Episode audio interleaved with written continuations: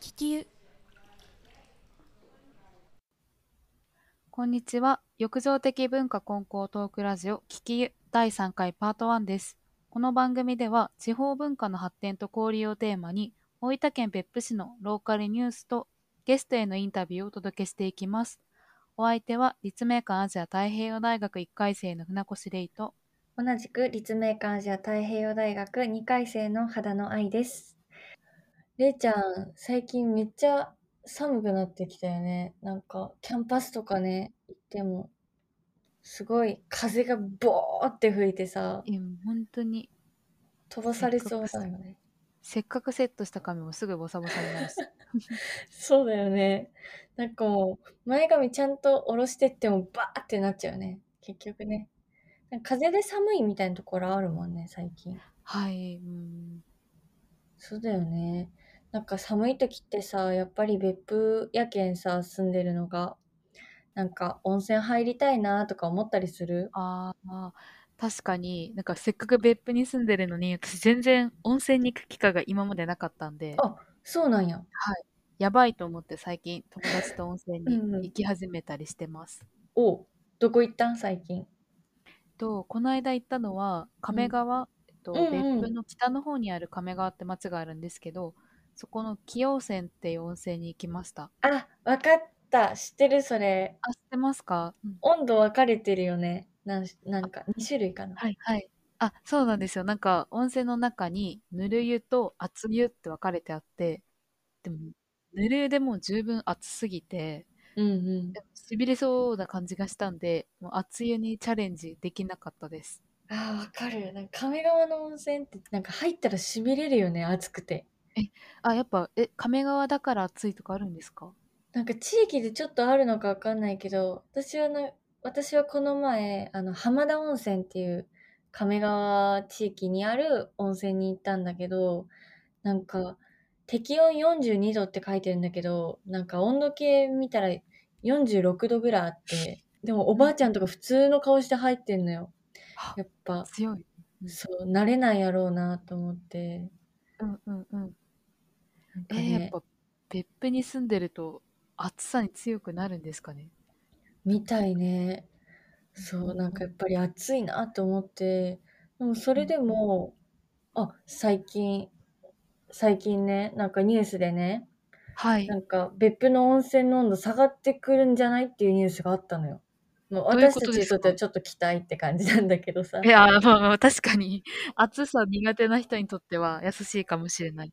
ね、入りやすくなるかもなんだけど、なんかね、うんあ、えっと、記事が、新聞なんだけど、12月はい8日の西日本新聞の記事で、はい。なんか、この別府地域の温泉の温度が、ここ50年で9度ぐらい温度が下がった地域もあるらしくて、ってなっていってるから、なんか、これ以上温泉掘らないでくださいっていう特別保護地域っていうのを、あの、2カ所、別府市内の温泉地を指定したっていうニュースがあったの。え、めっちゃ情報量多くてパニックなんですけど、これ以上温泉を掘らないのと、うん。温泉の温度ってどう関係があるんですか？それがね、よくわかってないのよ。はいはいはい。よくわかってないのよ。うん。なんかね、うん。うん。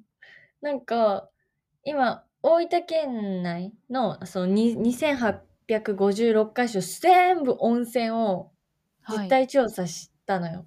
おーじなんか最近なんか湯煙別府少なくないとか、温泉出る量少なくなってきたのよみたいな声があったみたいで、あ、なんか地元の旅館とか聞きそうそうそう始めてるみたいな。そうそうそうそう。それで、あ、じゃあ調査してみっかって言って調査をしたら、はい。なんか、このまま温泉使ったら100年後とかにも、100年後13度ぐらい温泉下がるわっていう結果が出たんだって。それや、むしろあ暑さ苦手な人にとって優しいかもしれんけど、結構やばいですよね。結構やばいよね。はい。なんかね、なんか実態調査をした、なんか京都大学地球熱研究施設の大沢教授っていう人がいらっしゃるんだけど、その教そう授が、はいそうなのよ。別府の温泉って、あの、ロープウェイとかある鶴見岳、はい。有名なでかい山があるんだけど、ああ、はい。そことか裏の伽藍岳っていうのが活火山なんだけど、うんうんうん。活火山の地下のマグマによって温められてるのよ。うん、あ、そのでマグマのおかげでうん温そう泉がそうそあったかいっていう。うんうん。そう、だ、だから、その、一、やっぱり、その、なんて言うんだろう。そのマグマの熱で温められた温泉の温度とか温泉っていうもの、そのものが、うんうん山から海に向けてこう流れていってるんよ。川みたいな感じで。はい。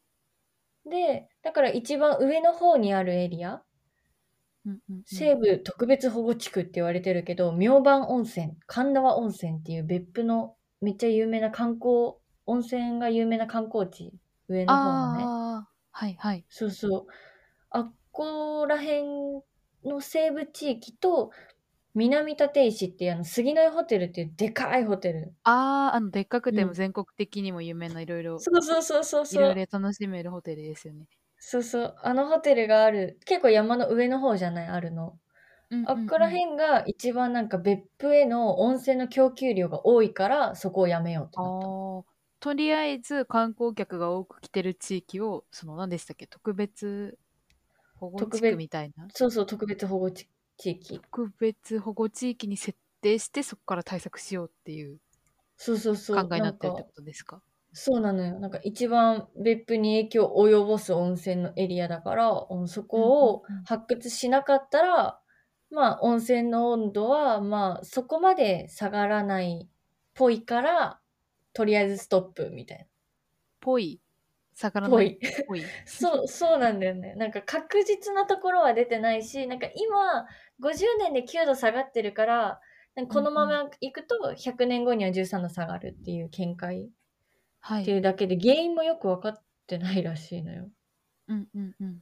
なんか、一因としては、その、温泉のマグマの熱使いすぎてるから、なんか地熱発電とかあるんじゃないのみたいな言われてるみたいなんだけど、それもはっきり言ってよくわかんない。ああ、まあわかんないけど、対策はしとこうみたいな。そうそうそうそうそう。うんうんうん。だからね、私、大分県出身なんだけど、大分、隣の大分市出身なんだけど、はい。そう、なんか、別府の温泉ってずっと永遠あるもんだと思ってたの。うんうんうん。なんか、確かに地元に住んでるとそういう考えになりますよね。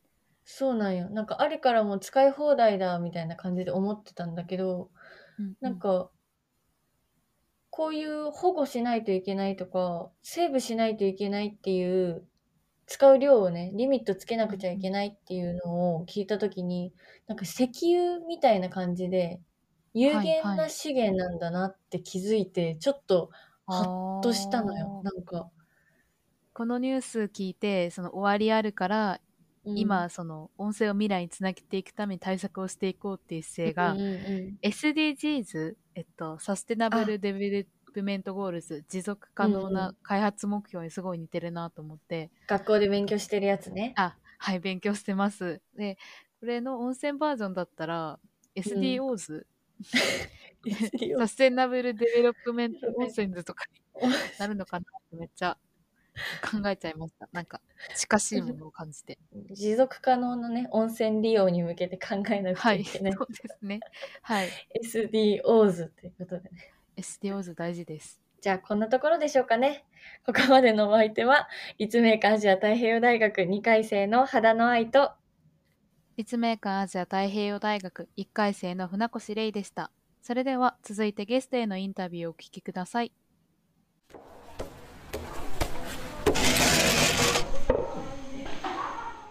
ここからはゲストトークです。今回お話をお聞きするのは、別府市を拠点に画家、現代美術家として活動されている勝正道さん、そして遠野市を拠点に、えー岩手県遠野市を拠点にローカルプロデューサーとして活動されている富川岳さんです。本日はよろしくお願いします。はい、よろしくお願いします。よろしくお願いします。お願いしますはい。じゃあまず、お二人の経歴についてお話をお聞きしたいなと思うんですけど、勝さんは具体的にはどのようなことをはい今までやっていらっしゃったんでしょうか？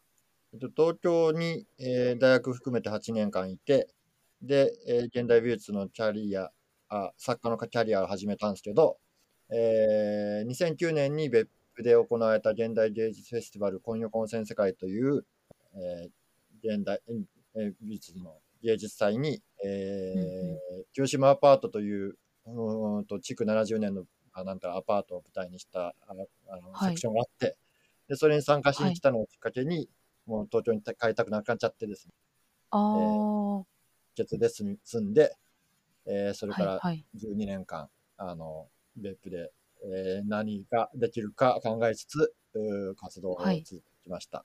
ああ、じゃあもう別府にどっぷりその時点からハマってしまったといはいうことでしょうか。その通りです。清島アパートというワードが聞き慣れない方もいると思うんですけど、どういった施設なんでしょうか？と、お先ほども言った通り、築70年くらいの、えーうん22部屋からなる、ま、元下宿アパートで、えーまあ本当、えー年配の方が来たら懐かしいわ、こういう文化住宅に住んでたわ、みたいなあーうん場所なんですけど、そこを舞台に、今、あの、最初、その、このコンセント会で、えー、芸術祭をやった後、おーけ今、定員8名か9名のおアーティストアパートになっていて、えーああ、住みながらあー制作活動ができる、あの、時は層的な、あああ、あじゃあアーティストさんが集まって滞在制作をそこでされているという。そうですね。場所なんでしょうか？あ1階をアトリエにして、2階を住居にして、で、1階を全部公開できるようにしていて、あ、へえ、地域の皆さんも集まって、まあコロナがないなかった頃はうん頻繁にバーベキューして皆さんが交流したり、うんうん。えー街の人もえー初めて会った、うんああ清島のバーベキューやなとかっていうような、あ、もう地域の方も見慣れた光景というか、そうですね。バーベキュー。まあ、地域の方逆に、あ知ってるけど、一回も入ったことねえやけど、みたいな人も多いんですけど、ああ、はい。うんでもまあ場所は知ってくれたり、あの、清島に住んでるって言ったら、あーなんか兄ちゃんもなんか作ってんのかみたいな感じの、うんうんえー道聞いたら、あーそこ曲がったらあるで、みたいな感じで、うんうんうんうんあの教えてくれてます。うんはい。そんな場所です。はい、はい。では今度は、えっと、富川さんの経歴についてもお話をお聞きしたいなと思います。わかりました。あのーはい。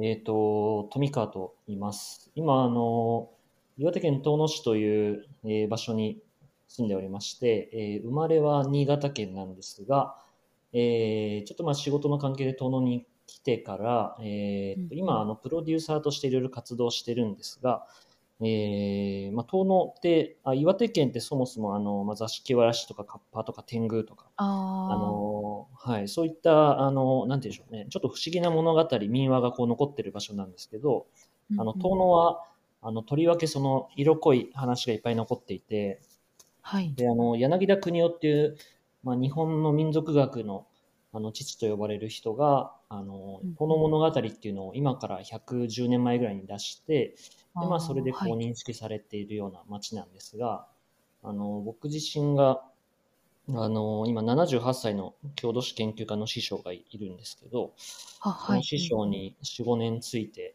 いろいろこう研究していくうちに、もうどんどんのめり込んで、あの、もうはい。だいぶ魅了されてしまいまして、あの、あーまあ、そういう、まあ、民族学とか民話かける、まあ、デザインとか、あの、プロデュースっていうのを、まあ、今、遠野であの活動しているような感じになります。で、ああの、さっきちょっとどのタイミングで、あの、入ろうかなと思ってずっと、あの。探ってたんですけど、僕あの去年の12月、今ぐらいの時に、あの実は清島アパートにもちょっとちらっとお邪魔していてですね、あのまあ別で、はい、仕事をしていたんですけど、あれ、あれなんですね、あの1階がアトリエで、2階から上が住居なんなんですかそうです。はい。あーまなんかあの、あ、はいはい。はい。いや、一回は見学しやすいように分けました。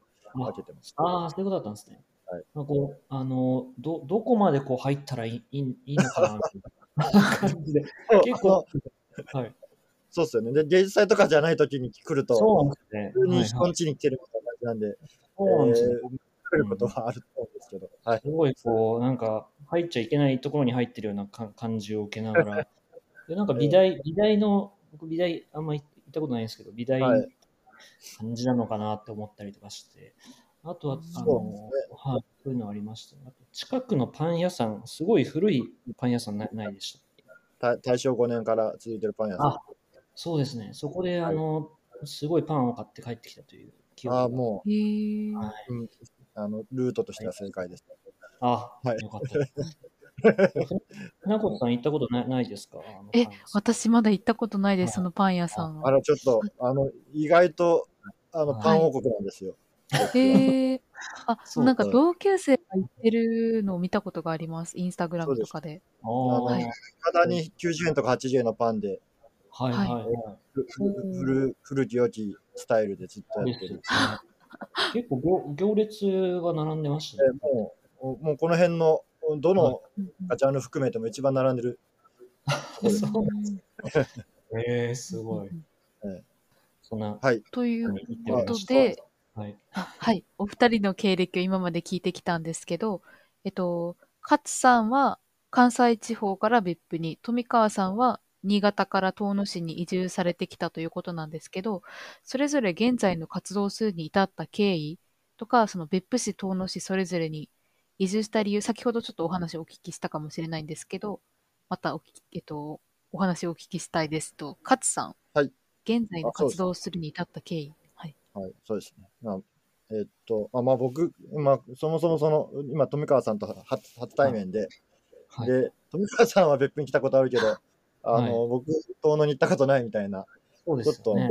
うんうんもうなんか、あの、えー、その遠野に関してあんまりあの喋れなくて申し訳ないなと思いながら話していますが、えーっと、僕が、あー別府に来た、至った経緯は、先ほどちょっとちらっと言いましたけど、はい。え。ー2009年に、えー、別府で現代芸術フェスティバル今夜混戦世界2009っていうのがあーありまして、えーそれんの、おーまあ、なんか街に、まあよく、よくあるって言ったら変ですけど、えーはい。特有の、その、現街、現代アートフェスティバルで、えーえーその街にさ、えー、と作家の作品を点在させて、えー街を回遊するようなあーセクションが、まあ、メインなんですけど、なんかその、ディレクターの方が、あー芸術祭始まって終わるまで、そのディレクターがディレクションしたものを見せるだけじゃなく、はい。ディレクターの手が届かない、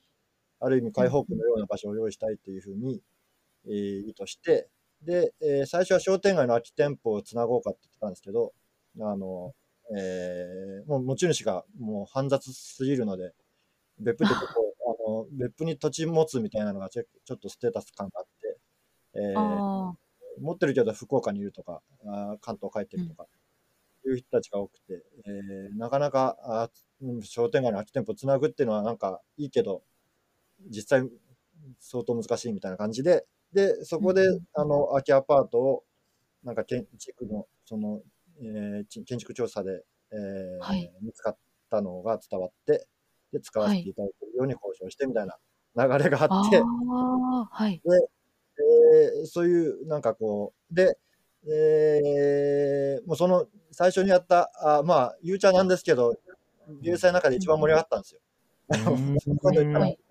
あの、あの、でかい口叩くなとか言われるそうなんですけど、あの、あの結局その、えーまあ、遠藤一郎君っていう、えーえーと、なんか黄色いバンに、そこに住みながら、全全国津々浦々メッセージを発信するような活動をしているアーティストがいて、でその方が、あはいそのこと、あと九州を巡ってる浦高戸ちゃんっていう二人が、あーそのアパートにアーティストを集める役を担って、うんうんうんうん。あの僕もその友達だったので、えーはい。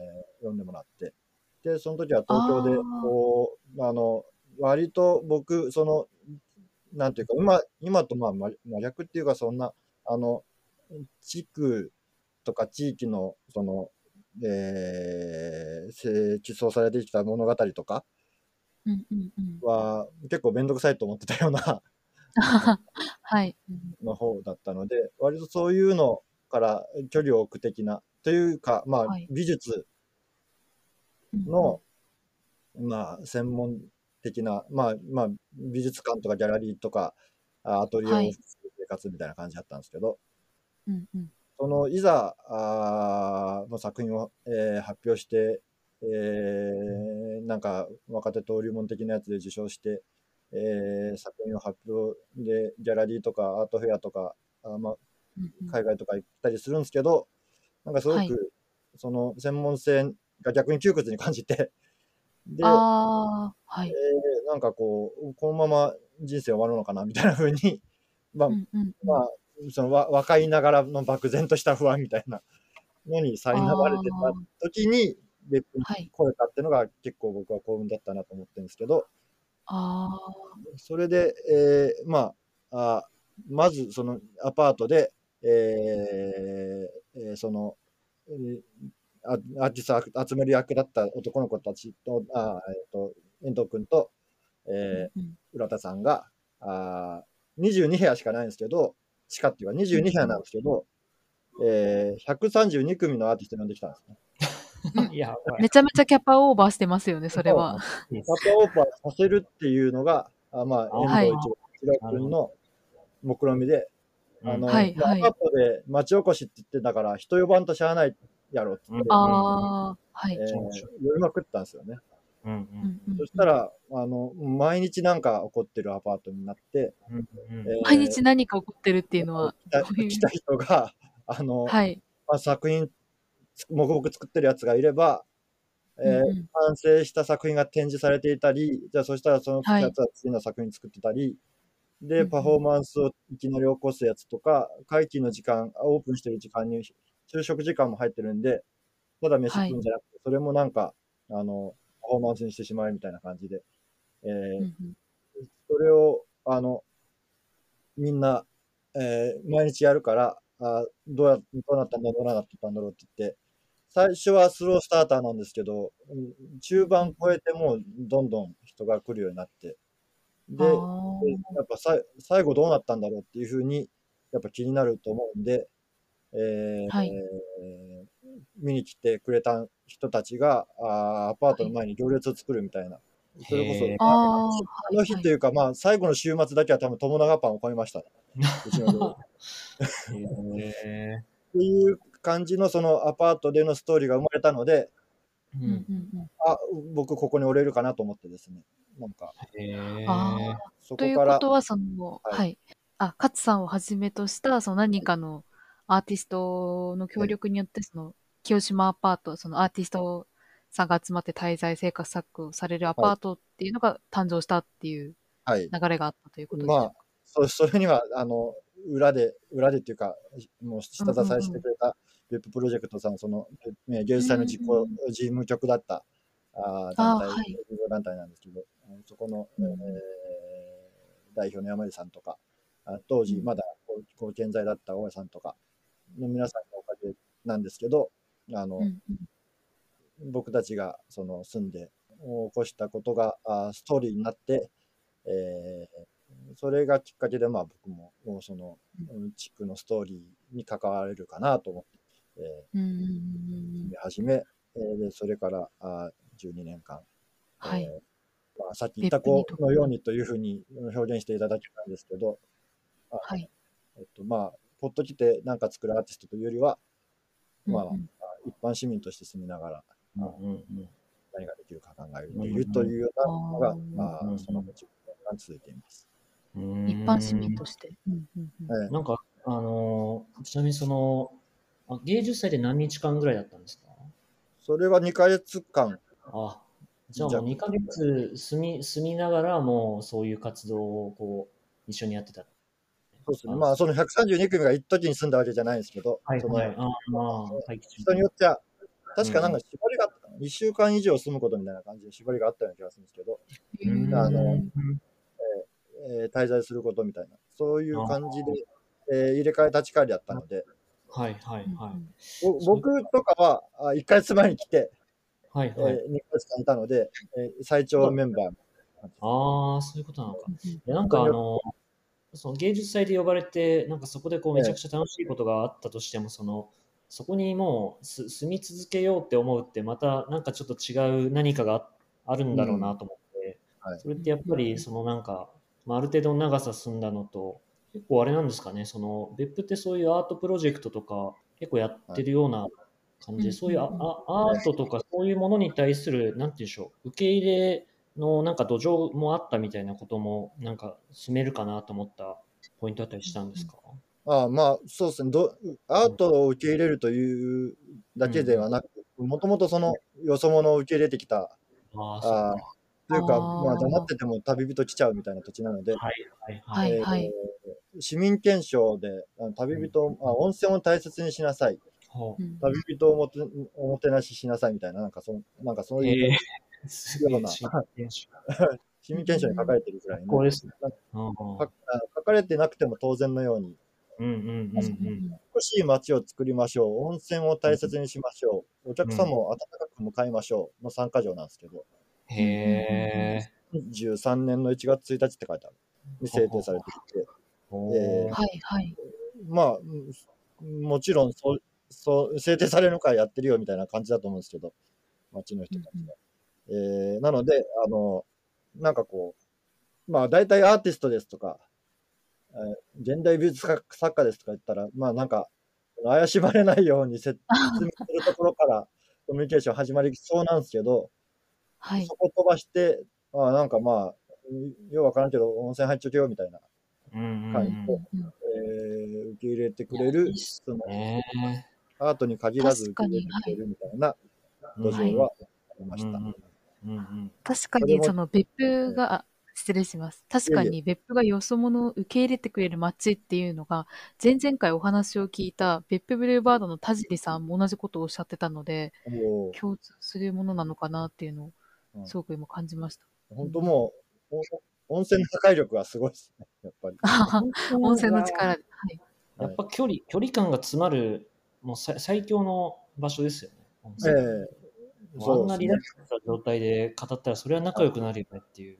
やっぱうんなんか、その距離が詰まるだけじゃなく、うんうん。距離感がうまいですね。なんかねこうんうんうんうう、ん。自然とうまい距離感を取り取取れる、確かに。その、感鎧を外して、ええうん。はい。もう、その属性とか関係なしに、うんうんうん。確かに。はい。はい。はい。はいそのような経緯で、まあ、そこから勝さんは12年間別府にえ住み続けるようになったということですか？ね。はい。しかも最近、温泉、温泉組合、組合長でしたっけ？そうですねになったと、さっき。あ、勝さんの、あれですかね？はい。やばいです。えっと いよいよここまで来たなというような感慨深さはあるんですけど、でもまあ、はい。まあ、実感としては、あもうなるべくして、まあ、役目が巡ってくる時期に来たかというような気持ちなんですけど、えっと、はい。あの、えっと、そうですね、まあ、まあ初めの頃から本当に呼ばれるところは必ず行って、なんか、その美術活動を理由にここに住みたくないというか、あそのとまあ最初はこの11歳で、えー呼ばれ呼ばれたっていうか、まあ、そのアアパートがあるで開放区を作るあ若いアーティストがいっぱい来ていいみたいな感じでそれに飛びついてきたっていううん。のではあったんですけど、なんかこういわゆる、えー、2、3ヶ月滞在して作品作って次の場所に行くみたいなのがあ,、うんうん。あんまりなんかこうその、まあ、それそれまで東京で感じてた閉塞感をこうあの払拭する手段になりそうにない感じがして、でうんうん、それだったらもう真逆のその、もうほとんど、ほとんど、えー市民と変わらないように住んで、え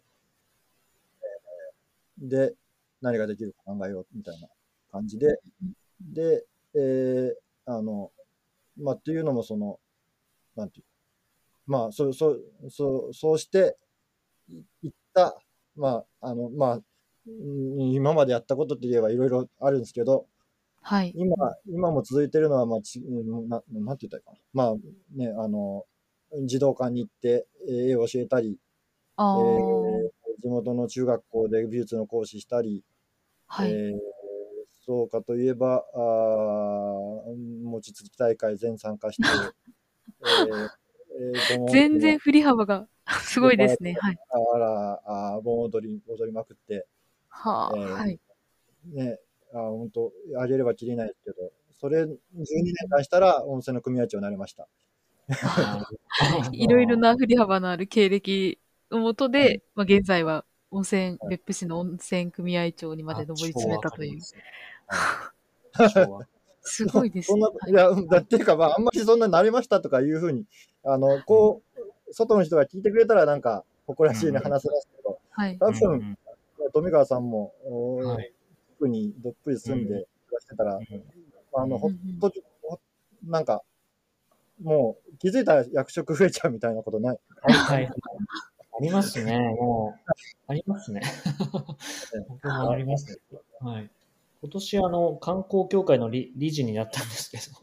素晴らしい。あ、え、富川さんは観光協会の理事に、あ、そうですね、はい観光協会の理事というな謎の、なんか、はい。アンアンダーグラウンドなインディーズで活動してたらメジャーレーベルのなんか、えいやーはい。けど、まあ、そうっすよね、僕もあのさっき、さっきというか今、あの勝さんの話聞いてて、僕はあの、はい。遠野に来る前って広告代理店にいたんですけど、はい。はい。で僕がいたのはあの2009年から2016年の3月かまでいたんですけど、うんうんうんちょうど2015年にあの、ええ安倍総理がこう地方創生やっつってこう大号令をドーンと出して、うん。はい。地方にお金がこうばらまいばかばらまかれたタイミングで、はい。でもうこぞって都内の代理店はあの地方の行政のなんか面白 CM を作り始めたタイミングだったんですよ。あ、うんはい。で、なんか多分、まあ、別府も作ってたと思うんですけど、なんかいろいろこう、まあ、無造無造、あの全国各地に、あのクオリティの高いものもあれば、もうしょうもないものも含めて、バーっとこう出 出てったのを見見たときに、なんかすごい腹立たしくなってしまって、うん。腹立たしく？はい。うん。はい。なん。表層的、別にその、その場所に住んでるわけじゃないし、あの、うん。その、なんだろう、中長期的にその地域のこう、何かプラスになるようなものというよりかは、なんか一時的にこう、あの、PV 数というか再生回数を稼いで、あのうん。バズを生み出すみたいな方向に、こうみんなおも面白がってやっちゃってたので、うん。なんかそれってこう、なんか違うんじゃないかなってすごい思って、うん。でただまあ、そういう自分もなんか東京にいて、ローカルち、ローカルとか地方とかって言ってる説得力のなさを痛感して、あはい。で、はい。まあ、地方にも本格的に目が向いてうん行ったってのがあったんで、なんか、はいま。あ、移住移住したからにはこうその表層的なものじゃなくてなんかできるだけ、あのうん地域に入り込むというか僕もあの、うんまあ、普通に草刈りとかやったりあと、うんはい草草野球チームに入ったりとか、ううんうんん。なんかあの、まあ、郷郷土芸能っていうその地域のあの芸能もあるんですけど、うん。そういうの踊り手になったりとかうん。へそういうのーをなんかこうししたくてややってるっていうのがあうるんです、ん。うん。なんかそういうのやってると確かにあのそういう役職があ ありますよね。あ観光協会の理事すごいですね。いやーー、そうっすね、なんか頑張らなきゃなって、うんはい。思ってますね。もうお仕事だけではなく、もう地域にどっぷりと浸かる活動をされていたら、勝さんも、うん富川さんも大きなうんうん。役職をいただけたという。うんですかうんうんあそうですでね。ーはい。では、うん今度ははい富川さんがそれぞれの、なんです、富川さんが現在の活動をするに至った経緯みたいな、はいはいはいあ。と移住の理由みたいなのもお話をお聞きしたいです。はいはい、そうですね。まあ、移住の理由は、いまあ、今のようなその流れの中でこう、まあ、東京じゃないよなとか、あの、あもともとあの生まれが新潟で、大学は群馬県だったんですけど、なんか、はい。割とこう田舎でずっと過ごしてきたので、なんか東京、まあ、広告がすごい好きで、一回東京に出たものの、あのはいずっと東京にいるイメージはななかったので、まあ、そういう地域に入って、まあ、途絶えそうな文化がつながっていくとか、あのどっかのタイミングでこう、地方に入って、まあ、途絶えそうな文化がつながっていくとか、うんうんえっ、と、まあ、その土地で頑張ってる方々にスポットライトが当たるような活動をしたいなっていうふうに思っていたんですね。で、まあ、生まれの新潟に戻るのか、まあ、大学があった群馬県に行くのかっていうのを考えてたときに、ちょっとまあ、遠野市で、あの、まあ、移住者を募って、えっ、と、はいまあ、地域おこし協力隊っていうのがあるんですけど、ああ、聞いたことあります。はい聞いたこ。とありますか？あの、青年海外協力隊の地方版みたいなのがあって、あはい。はい、今5000人ぐらいがこう、あの、全国各地でいろいろ散らばって、あの、国からお金をもらいながらその地域を活性化しなさいみたいなことをやってるんですけど、まあ、その制度を活用して、まあ、遠野市にいろんなそのき起業家というか自分でこはい。う仕事を作りたいとか事業を作りたいっていう人をあのまあ集めて、まあ、そこでこういろんなプロジェクトをあの作っていこうみたいなプロジェクトに声をかけられてでその最初運営事務局として遠野に来たっていうのがもともとのきっかけなんですけどああ、そうだったんですね。そうなんですよ。ただまあその当時はですね、あの3年経ったらあの東京に帰ろうと思っていて、ああのあ、はい。全然カッパがいる、カッパがいるってことも知らなかったし、あの遠あ東能はカッパで有名ですしね。うんそうなんですよね。遠野物語というそのなんか民族学がなんちゃらみたいなことを全く知らずにい行きまして、はい。でただまあその、えっと、今78歳の師匠がいるという話をしたんですが、まあ、その先生に会ってから、あのめちゃくちゃ面白いなっていうふうに思うようになってですね、あのそこら辺に普通東にカッ物語が、がですか？そうですね、遠野物語、はい、遠野物語ですね、い一番は。はい。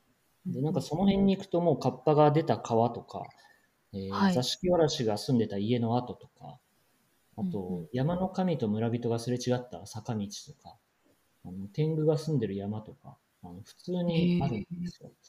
で、物語にはい登場する子孫も普通にその辺で働いてたりとか、あのはい。市役所でご子息が生きてたりするっていう状況が、あの面白すぎてですね、はい。そ。の自分がすん自分たちが住んでる現世と限りなく近いところに異界が存在していて、そこがもうクロス,、クロスオーバーして、もはい。う、なんでしょう、あの、シームレスというかこうつ、つながっちゃってるような感じが、うんあの、ある場所なんだなっていうのをこうし知ってから、ああの一あ、気にのめり込むようになりまして、はい。で。そのなんかこう面白さをどう、まあ、発信していけばいいかなっていうのを、まあ、思い始めて、で、まあ、うんうん。もともとその広告代理店時代ってそのお客さんの無理難題をこう、まあ、編集して柔らかくしてこう消費者に届けるようなあの仕事をしてるので、なんかそういうともすると民族学とか文化とか歴史っていうジャンルってなんか少しこう年配の人たちがこう図書館でずっと研究してるとか勉強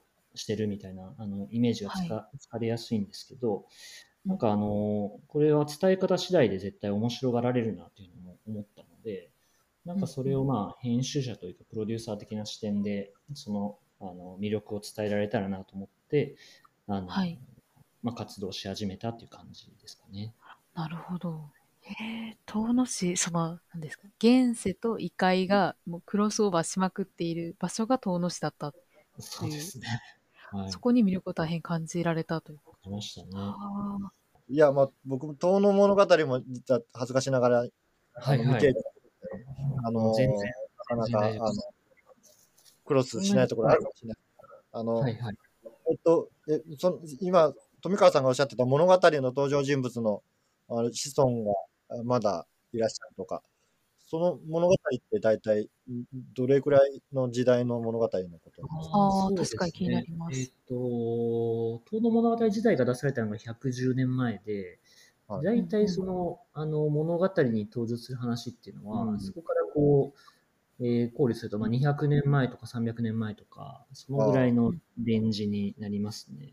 ええええええうんうんうんということは、えっと、な何時代になるんですかね？うん。えっ、と、江戸時代でとか、まあ、近いところでそうですね、まあ、明治の話もあったりするんですけど、うん。そのぐらいの話で。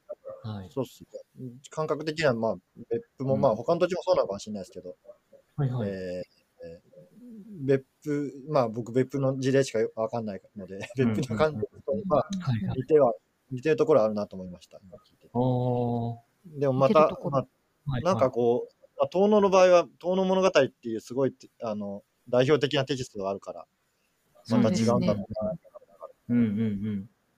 えーちゃんと文化的背景っていうのが。はい。まあ、そそのの、だいたい江戸時代から、ああうんうんその、えうんー明治時代。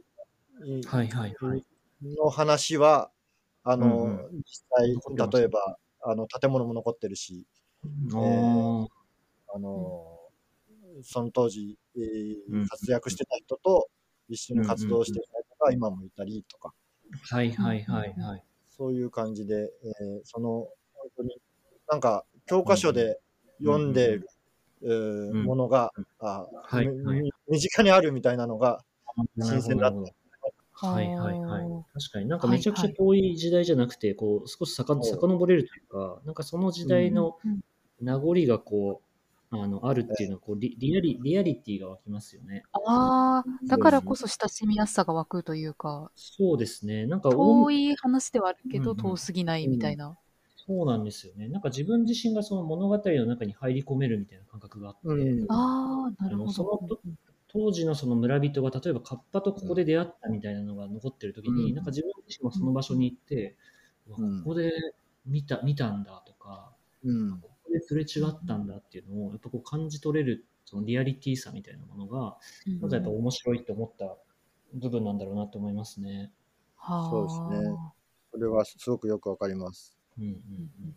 広島アパートの目の前にカトリックの教会があるんですけど、へえ、はこのカトリックのそ当時いた神父様が、あ日本酒を持って広島アパートに飲みに来るような神父様で、へえ、いいっすねそれま。で全然、あの、キリスト教ってまあ、適あの教科書で読むような話だったんですけど、はいはい。うんうんうん。はい。えー身近で触れ合えるようになって、うんうんうんうん。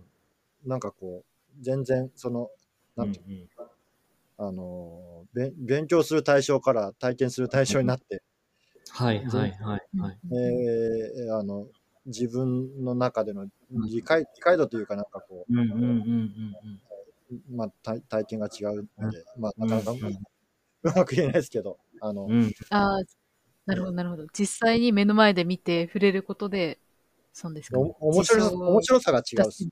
面白さがああ、なるほど。ね倍増、何倍も増加していくみたいな。うんうんなんですかね。難しいです。白いのは、その、あの、遠の物語が出たタイミングで、柳田国男がこう考えてたことって、はい当時、明治維新があって、こう西洋の文化が一気に日本にガーッと入ってきたタイミングだったんですよね。はい。うんはい。で、あのその時にこう西洋化するその思想だったりとか外見に対して、なんか柳田自身はこう、あの本当に今大事なものって、なんかそういうものだけじゃなくて、こういう日本の奥地に、あの伝承されているような民話だったりとか、あのはい。暮らしだったりとか、あと風習とか、うん。あと、遠の物語にはあのお盆当時のお盆の風習とかも出てくるんですけど、うん。なんかこうこういうものこそその忘れちゃいけないんじゃないかっていうような、なんかこう、その時代に対するカウンターみたいなものもあの、うん。制作された意図だったんですよね。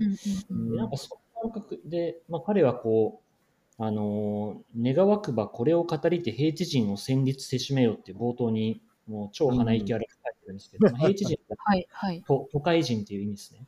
平地人。この話を聞いて都会人のやつら戦慄しろってこうボーンって書いてるんですけど、ああ、なるほど、なるほど。うん。でその感覚が僕すごい分かって、で今もまあ、あのちょっと環境は全然違いますけど、その例えばまあテクノロジー化が進むとか、こう AI がどうのとか、なんかこう、うんうん。メタバースがどうのみたいなことがバーっとこう起こってる中で、けどなんかもうちょっとこう、なんて言うんでしょう、あの目目に見えるものが全てじゃないし、あのそういったグ,、グレーなものとかあの、目に見えないものを感じ取る力みたいなものを、うんうんうん。やっぱりなんかその大大事だなというか、その身体性みたいなことをなんか取り戻せたらなとかっていうのも思ったりしてた中だったので、はい、はいなんか。もう思い思いっきり戦慄したんですよね、僕自身が。成立進めようって言われて、自身も。戦慄してしまうよって自身も戦慄されちゃった、そのまあ、柳田国男が当時あのその置かれてた状況と自分自身のその今の状況っていうのはすごいシンクロして、うんただまあ、うんうん柳田自身の物語に僕自身も乗っかってるみたいなことも結構のめり込んだ一個の要因としてはあーあるかなと思いますね。はい、うん。はい。いや、本当おあの、思いはすごく、あの、同じくするところがすごくあるなと思って聞いてました。どうどうもそういう、なんていうか、どういうふうに生まれるかわかんない、その、と地域の取り扱い方みたいなの、がうんうんうんいつの間にかなんかステレオタイプなものが出来上がって、でそれ、うんうん。えーが見たいのかと言われると、そんなに見て見てもないし、見たくもないみたいな。うんうん。だけど、あの、実際地区には、うん今、あの、富川さんにもお話ししていただいた通り、面白いものがいっぱいあって、というか、面白い体験がを実際していて、うんうん。で、それをを伝える活動を、えーできるんじゃないかと思ってやってる、うんうんうん。うん。えーもの同士だと思うんですけど、うんうんうんうんはい。うん。うん。うん。あ場所は違えどなん。ですけど、まあ、はいそれを、はいあの、うん。なん。か、あうん。いろいろヒントになるお話だなと思って聞いてました。うん